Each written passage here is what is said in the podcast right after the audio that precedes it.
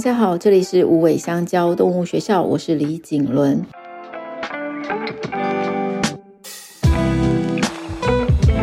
又到了与动物相爱的练习时间，今天的练习是练习五十，两封信。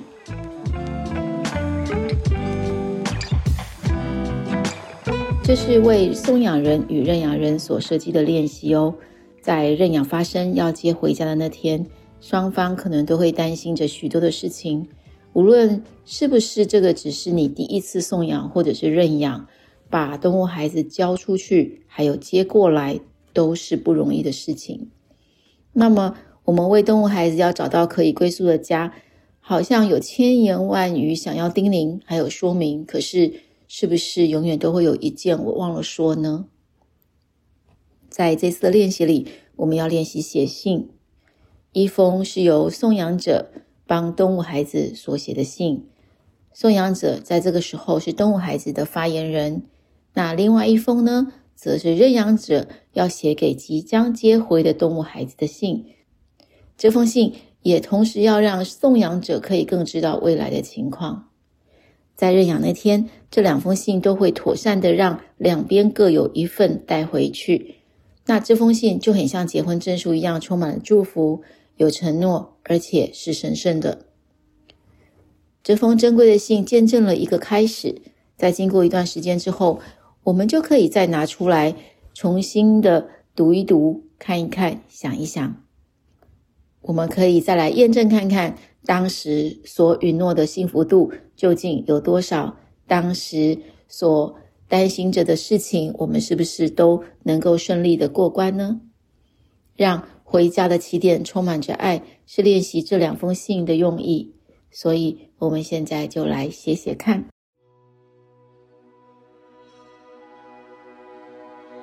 今天的材料是纸和笔，你也可以准备可爱和漂亮的信纸。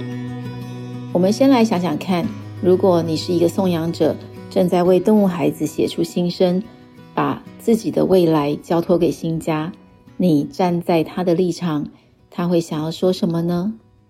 有可能是谢谢吗？动物孩子可能会感谢送养者的照顾，用简单的话语表达情感。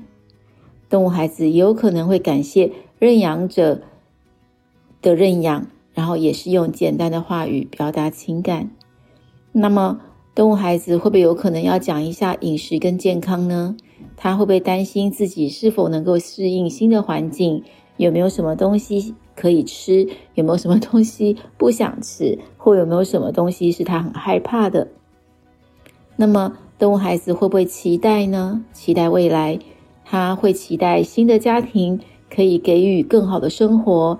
提供更多的关爱还有陪伴，但是它的重点是什么呢？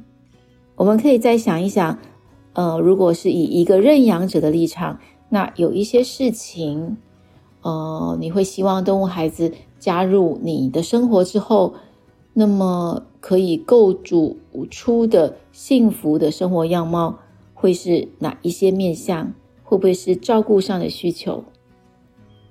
比如。呃，这些动物孩子可能有特殊的照顾需求，你会不会呃能够确保可以提供他们所需的照顾呢？你会想在给动物孩子的信里面会说些什么事情来让他们安心？还是生活习惯上有没有什么东西想要先跟他们说的？什么时间吃饭？什么时间散步？什么时间玩耍？那？这些先行的沟通，也许可以帮助他在进入你的家之前，让送养者也能够更好的了解你的生活。还有，在情感的需求上，动物孩子一定是需要关爱和陪伴的，他也需要感受到您的关爱跟关注。那么，你会怎么样提供这些事情给他？有没有什么事情会需要先注意的呢？有没有什么事情你觉得你可能达不到？你想要先跟他说一下，有个心理准备，或者什么样的事情是你一定想做的、一定会做的、绝对会做的，你也可以在这封信里面写下来。这两封信的基本格式都很简单，我们就先用最基本的呃架构来看一下这个信要怎么写。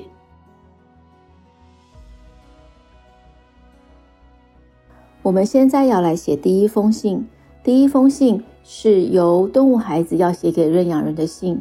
那身为一个送养人，你比谁都更知道这只动物孩子的需要，跟他想要什么，以及情感上的需求。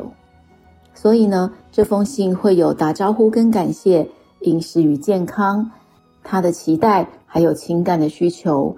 我们的口问都可以以我作为。一个叙述的方式，一个基本的架构大概就是：亲爱的谁，我是谁？谢谢你，因为什么样的原因而认养了我？我很期待。我最近吃了什么？以后我想要吃什么？我的身体状况现在如何？希望以后可以更加怎么样？我的新家听说有什么什么东西？家庭的成员有谁谁谁？见面的时候，希望可以用怎样的方式跟我打招呼哦？还有，最近我学会了什么？希望你也能够学习什么，因为这样我们就可以沟通更多了。我想告诉你一些怎样的事情，然后最后我要告诉你我爱你。好，这样的一个基本架构呢，大家可以大约照着这样的节奏来写，这就是动物孩子。要写给认养人的信。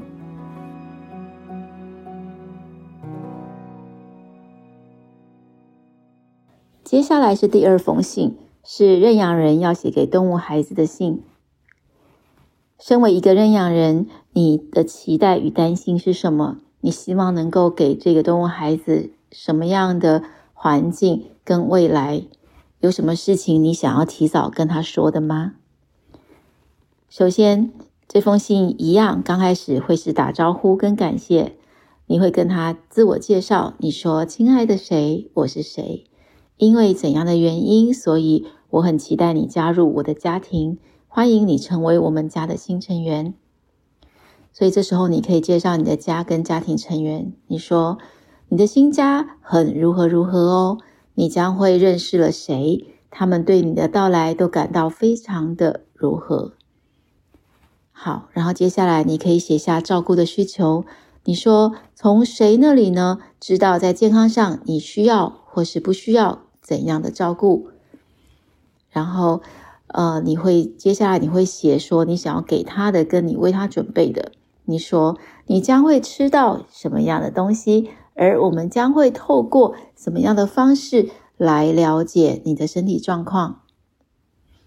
最后，你会提到情感的需求。你说：“我最近学会了什么哦，而我们也会一起学习什么的。我们一定会更加了解彼此。”那我想告诉你，接下来这边你可以写下一些你个人的悄悄话，然后你说：“我已经爱你”或“我爱你”。好，是不是大家已经更理解了这第二封信是怎么样的一个表达方式了呢？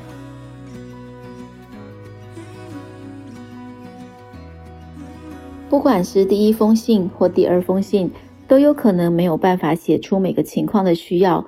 所以，当我们初步写完之后，可以再来检查一下我们上面提到的各种状况，比如说打招呼、健康或照顾的需求，或是情感的需求，有没有我们想要再补充进去的？当然，如果你文思泉涌，你要写很多都没有问题。那在动物的信上面呢，比如。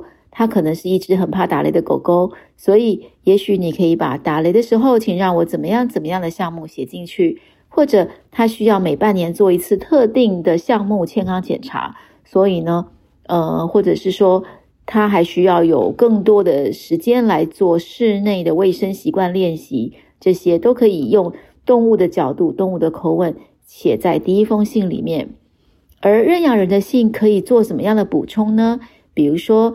认养人会可能会呃叮咛，我礼拜一到礼拜五都要上班，但是礼拜六跟礼拜天我们就可以一起好好的玩了。或者是说，呃，这家里面还有一只猫，虽然这是已经在认养的时候就已经知道的，也可能已经做过了气味交换，但是我在这里还是要叮咛一下，它的个性如何如何哦。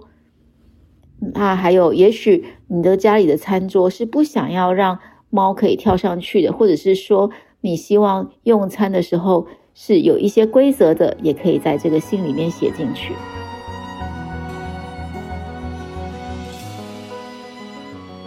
在过完农历年，无尾香蕉动物学校的猫猫三班学伴黑曜也要回家了。那这个练习刚好可以为黑曜的送养者以及认养者双方做一个练习。送养者也就是无尾香蕉动物学校的辅导员姐姐们，他们要用黑曜的立场以及黑曜的口气来写一封给认养人的信。那么，认养的爸妈，同样的，他们要以认养者的身份来写一封信给黑曜。现在，他们双方都把这个信写来了，所以让我来朗读一下。首先，我来读一读黑曜的信。亲爱的 Penny、艾斯，我是黑曜，谢谢你，因为我很可爱，还有那个你知道的特别的原因，认养了我，我很期待。最近。我吃了很好吃的干干，以后我想要吃更好吃、更营养的干干。我的身体状况很健康，牙齿干净，身材也标准。希望以后可以更健康，可以到处活蹦乱跳。我的新家听说有很干净整齐的环境，家庭成员有爸爸妈妈、妹妹和弟弟。见面的时候，希望不要太过热情，慢慢跟我打招呼就好哦。我最近学会了更信任大家。希望你们也能够让我多一点的时间，可以慢慢的亲近、熟悉彼此，因为这样我们就可以沟通更多了。我想告诉你们，谢谢你们看见我、接受我，我爱你们。好，这是黑曜的信，是不是相当可爱呢？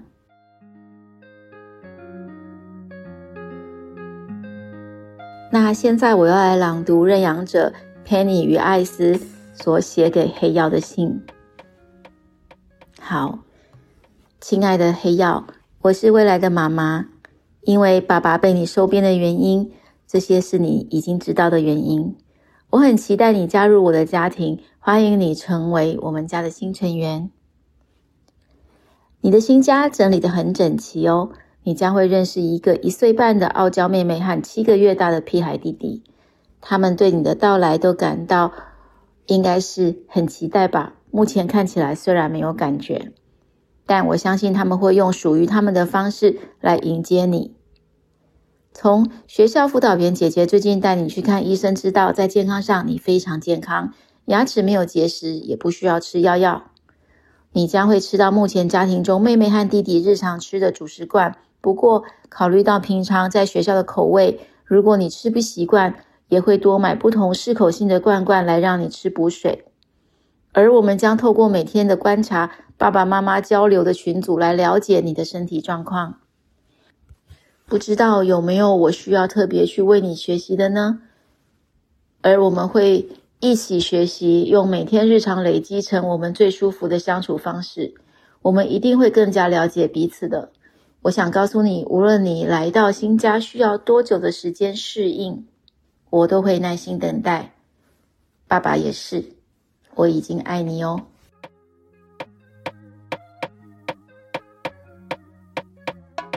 你们喜欢这两封信吗？对于送养者、送养的动物，还有认养方三个不同的视角，认养这件事情绝对是一件像小探险的旅程。在互相写信的过程当中，我们也更有机会让心更开阔。更期待，还有更有爱。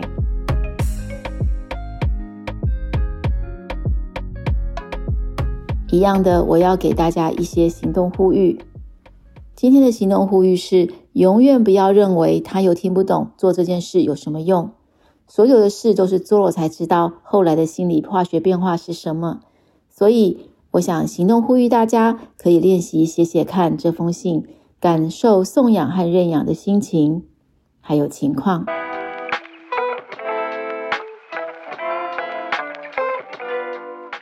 这就是今天的练习了。